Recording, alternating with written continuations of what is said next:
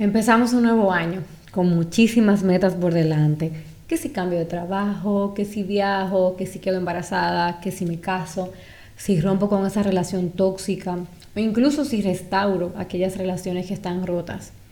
Pero de pronto nos topamos con un gigante y este gigante evita o nos pone difícil que esas metas se puedan alcanzar. Y este gigante es la postergación. Y de pronto esas metas que teníamos tanto empeño en ellas cuando comenzó el año, se van alejando, se van alejando. Y el año se nos va envueltos en mil excusas que nos alejan de nuestros sueños y de nuestros deseos. Bienvenidos al episodio 1. Estoy tan feliz de dar inicio a este podcast. Yo soy Lola y esto es La Libreta de Lola, el podcast.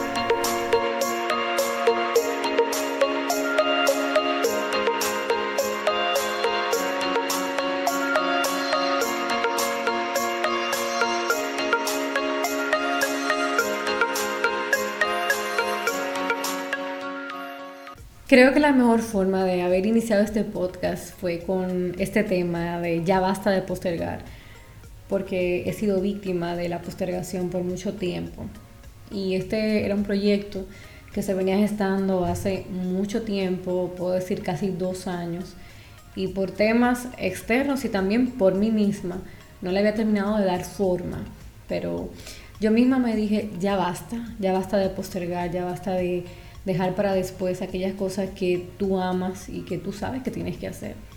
Entonces, quise comenzar el podcast, el episodio número uno, hablando de un tema del cual todos somos víctimas y que debemos de aprender a identificar para poder superarlo. Y si nos vamos a una definición un poco más técnica de qué es postergar, pudiéramos decir que postergar no es más que perder el tiempo en lugar de hacer algo productivo. O sea, es una persona que posterga, es alguien que busca una gratificación instantánea. Por ejemplo, alguien que sabe que tiene que terminar un trabajo para la universidad, pero en lugar de ello, se va para el cine con los amigos. Normal, como diríamos.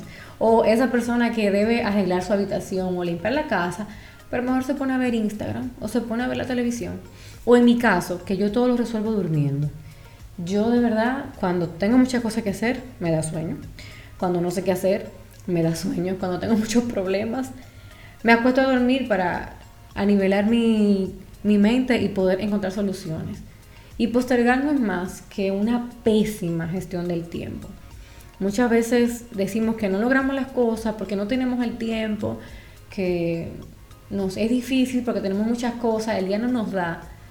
Pero yo creo que más que eso, lo que nos pasa es que tenemos una pésima gestión de nuestro tiempo. No sabemos priorizar aquellas cosas que nos van a llevar a nosotros alcanzar esas metas que tenemos y preferimos quedarnos en ese estado de gratificación instantánea que nos envuelve, es bueno, nos sentimos bien, pero a la larga esas metas, esos sueños, esas cosas que tenemos que hacer, nos van a pasar factura. Y por eso te quiero hablar eh, brevemente de qué cosas provoca el tú postergar y el tú hacer de la postergación un estilo de vida. Y lo primero, lo primero que la postergación provoca en ti es que te sube los niveles del estrés. O sea, automáticamente tú haces todo deprisa y tú dejas para último momento todas las cosas que tienes que hacer. ¿Qué va a hacer eso? Te va a hacer sentir ansioso. Y ahí vas a empezar tú, que no tengo tiempo, que estoy sofocado, que estoy ansioso, pero es porque postergaste quizás esa tarea que tenías que hacer o, esa llamada que debías hacer o ese trabajo que tenías que hacer. Y como tienes que hacerlo todo deprisa y en último momento, pues te sientes muy ansioso. Otra de las cosas que provoca el postergar o el hacer de la postergación un estilo de vida es que afecta a nuestra reputación. Yo he visto personas, y lamentablemente puedo decir que conozco personas, tan talentosas, con tanto futuro por delante, pero tienen un tema tan serio con lo de cumplir con las cosas que prometen en el tiempo que lo prometen, que eso hace que la confianza hacia ellos, la confianza de los demás hacia ellos, se vaya perdiendo. Y ya tú ves que esa persona se conoce en el grupo como el que siempre llega tarde, como el que nunca cumple con lo que dice que va a hacer, con la persona que dijo hace un tiempo que iba a alcanzar tal meta, pero han pasado como cinco años, yo no he visto que ha dado ni siquiera un paso. El tú no comprometerte con lo que tú profesas o el tú no comprometerte con esos sueños y con esas metas va a afectar tu reputación.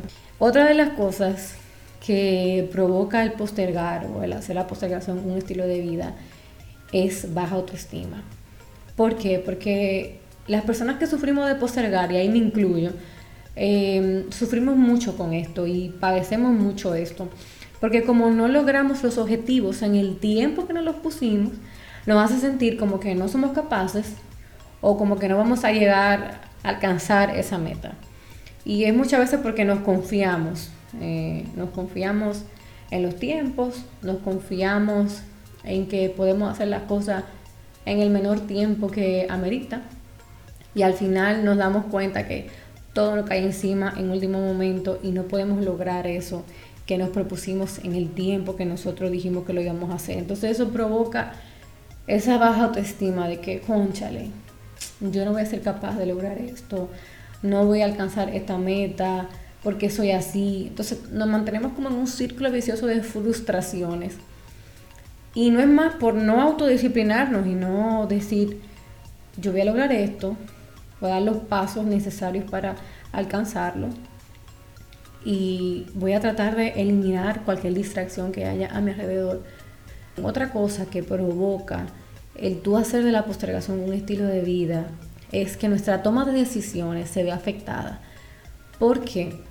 Porque si dejamos todo para último y si hacemos las cosas a la carrera, nuestras decisiones van a ser pobres porque van a ser como en la marcha.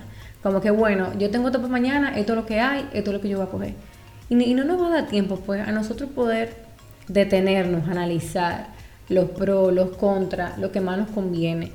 Y nos hace vivir una vida, como yo pudiera decir, por debajo de nuestro potencial, una vida promedio.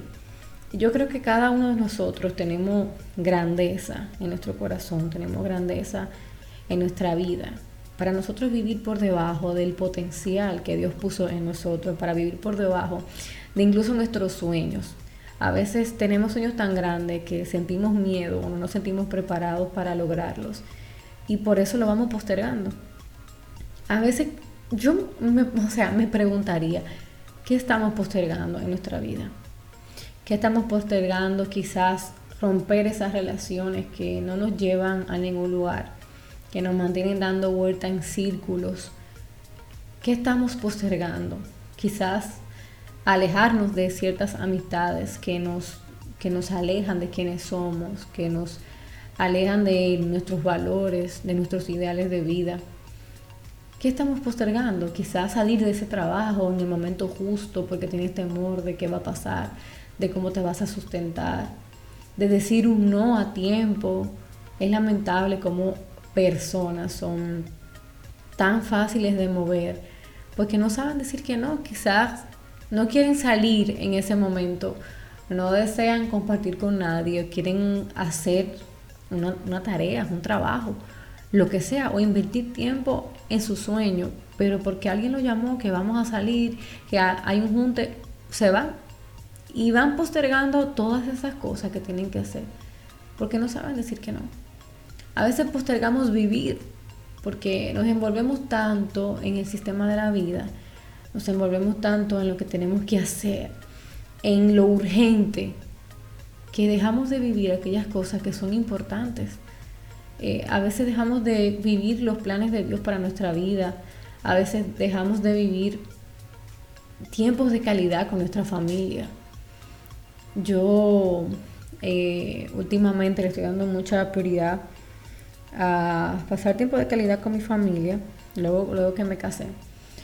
Eh, ya no estoy con ellos todos los días como antes, pero trato de el poco tiempo que paso con ellos en la semana, pues reírme con ellos, eh, quedarme mirándolos, ver sus gestos, como memorizar cada una de sus palabras para atesorar esos recuerdos en, en mi mente, porque al final, el día que ellos no estén, o que yo no esté, lo que me quedará de ellos es lo que viví con ellos y lo que les quedará de mí fueron esos momentos que compartieron conmigo. Entonces, muchas veces nos envolvemos tanto en el día a día, nos envolvemos tanto en los afanes, que nos olvidamos y postergamos vivir y postergamos hacer aquellas cosas que son realmente importantes, que le dan valor a nuestra vida. Pero no todo está perdido.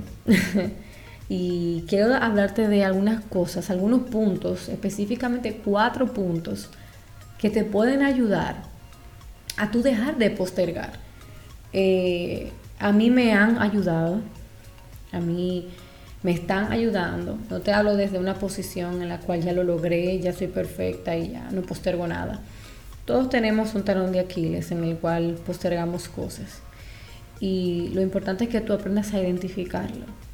Y que cuando los identifiques y los entiendas, pues te comprometas con superarlos. Porque peor es que te pases la vida sin darte cuenta de nada o que peor aún sepas lo que tienes que hacer, sabes que estás postergando, pero aún así sigues envuelto en ese, en ese círculo. Algunos puntos que me están ayudando a dejar de postergar y que quiero compartir contigo para que ver si te pueden ayudar a ti a que identifiques qué cosas estás postergando, que debes de dejar de postergar y empezar a accionar. El primero es tener una dirección clara de hacia dónde vamos. Por ejemplo, yo estuve escuchando en estos días un masterclass de Vive Smart y ellos decían que la claridad nos da velocidad. Y la pregunta aquí es, ¿en qué debes tener claridad? Hay un dicho que dice que el que no sabe para dónde va, ya llegó. Y por eso debemos tener claro o aprender a tener claridad en lo que queremos para nuestra vida y en lo que no queremos también, porque muchas veces somos muy buenos para hacer una lista de todas las cosas que deseamos tener, todas las cosas que queremos lograr, pero no hacemos esa misma lista para esas cosas que no queremos tener en, nuestra vida, que sabemos que si las hacemos parte de nosotros, nos van a retrasar o, o nos van a limitar a nosotros poder llegar a ser esa mejor versión de nosotros mismos. Te quiero contar una historia que se alinea mucho a este punto número uno, el de tener una dirección clara de hacia dónde vamos, nos da velocidad. Y fue con mi boda. Recuerdo que cuando mi esposo y yo decidimos el día que nos íbamos a casar, estuviéramos listos o no. O sea, en nuestra lista de cosas que no íbamos a, a permitir en nuestra vida estaba el que, aunque no tuviéramos quizás los recursos que necesitábamos, o no estuviéramos aparentemente o socialmente preparados para hacerlo, ese día nos íbamos a casar. Y es increíble cuando tú tienes una claridad de la dirección que tú debes de tomar, cómo todo se alinea para que los recursos, las personas, todo lo que tú necesites para lograr esa meta te llega. Y para nosotros fue una experiencia de primera mano, porque realmente esa experiencia nos valga la redundancia, nos ayudó pues como a tener más eh, deseo de que nuestros pasos por la vida, que nuestro caminar sea con claridad, que tengamos claridad de hacia dónde vamos, porque pudimos ver los frutos de tenerlo, de no tener nada a tenerlo todo. Entonces creo que este primer punto para, para dejar de postergar es bien importante, el tú tener una dirección clara de hacia dónde tú quieres ir porque como ya les dije anteriormente, el que no sabe para dónde va, ya llegó. Y muchas veces postergamos las cosas porque no tenemos una claridad de realmente qué queremos alcanzar con eso, por qué queremos caminar esa ruta, eh, cuál es el fin. Y nos quedamos como dando vuelta en círculo, dando vuelta en círculo. Y se nos pasan los años, muchas veces se nos va la vida, como dice un dicho por ahí, que el cementerio está lleno de soñadores. A veces nos vamos a, la tumba con esos sueños porque no tuvimos una claridad de cómo alcanzarlos y esa claridad no, no, no nos pudo direccionar hacia eso que nosotros queríamos.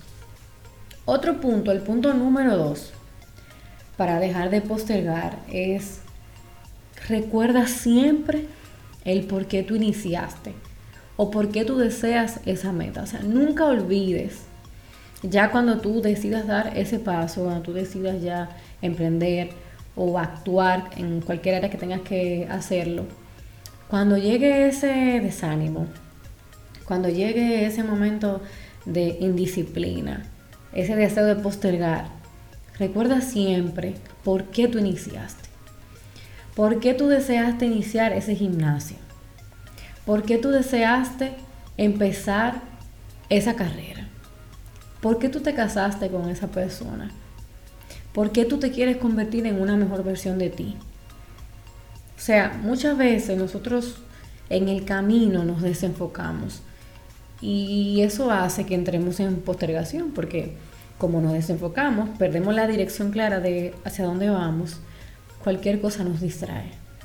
Y recordar siempre el por qué te va a hacer que tarde o temprano eso te direccione, aun si tú darte cuenta, hacia esa meta. Y te quiero poner un ejemplo del podcast. Y es que yo recuerdo que he amado la radio desde niña. Yo con mis amigas y con mis primas hacíamos radionovela. Yo tenía una, una vecina que ella tenía eh, un toca cassette. Y con ese toca cassette yo compraba cassettes en blanco y me ponía con mis primas a hacer un guion y hacíamos radionovela, hacíamos entrevistas. Ellas eran las artistas y yo era su entrevistadora. Ya luego, cuando fui creciendo, tuve la oportunidad de hacer radio en CDN eh, valga la cuña. y fue una experiencia para mí increíble porque pude hacer radio en vivo, cosa que nunca había hecho. De verdad poder escuchar a la gente cuando llamaban fue algo que me llenó de muchísima satisfacción. Y también posterior a eso, yo siempre tenía el anhelo de tener un programa de radio, pero por temas de recursos quizás o de orientación, eh, nunca, me, nunca me lancé, nunca me, me atreví y postergué esa meta. Pero yo recuerdo que yo siempre me, me hacía una pregunta a mí misma. Y yo me decía, ¿qué sería esa cosa que tú estarías dispuesta a hacer sin que te paguen? Y tú la harías feliz y toda la vida. Y lo único que me llegó a la mente fue hacer radio. Y qué increíble fue poder recordar eso en este momento en el cual decido lanzar mi podcast porque eso me deja a entender que aunque quizás no lo tenía fresco todo el tiempo, en mi interior yo nunca olvidé ese deseo de yo hacer radio. Nunca olvidé eh, el por qué yo hice borradores, bosquejos de programas de radio que quería hacer. Y el camino, sin darme cuenta, me llevó aquí. Y hoy puedo hacer radio de una manera diferente, de una plataforma completamente diferente, tener un mayor alcance, porque yo nunca olvidé esa meta y ese anhelo que había en mi corazón. También te quiero hablar otro punto, el punto número 3, de los puntos para dejar de postergar, y es que hagas una hoja de tareas o un calendario de, de tu día a día. En lo personal a mí eso me funciona muchísimo porque yo soy una persona que si yo no calendarizo, si yo no hago un checklist o un bullet de lo que tengo que hacer, yo me siento perdida, me siento como que qué voy a hacer, em, no sé por dónde comenzar. Entonces he encontrado una estrategia de planificar mi día con antelación. Por ejemplo, el día antes me siento, ok, mañana tengo esto, esto, esto, esto. Y aunque pueden haber cambios, porque no somos dueños del futuro, pero eso te da un norte de que cuando tú te despiertes al otro día, pues tú puedas dar pasos, aunque sean pequeñitos, pero si das un pequeño paso estás más cerca de tu meta que si no das ninguno. Entonces, esos, esos pequeños pasos diarios te van a acercar eh, a tu meta cada día más y vas a evitar el postergarlas por más tiempo, por falta de tiempo, como te dije anteriormente. O sea, postergar es simplemente una pésima administración del tiempo, porque cuando nos organizamos es increíble cómo el día nos rinde y todo lo que podemos hacer. Y por último, el punto número cuatro para nosotros dejar de postergar o iniciar ese proceso de dejar de postergar es eliminar las distracciones. Se oye muy lindo, ¿verdad? Se escucha precioso, pero es muy difícil para mí es muy difícil poder eliminar distracciones, pero como estoy empezando a disciplinarme en esto, para adquirir la disciplina lo que podemos hacer es iniciar con disminuir esas distracciones. ¿Cuáles? Bueno, ese celular, el Instagram, el WhatsApp y todo lo demás.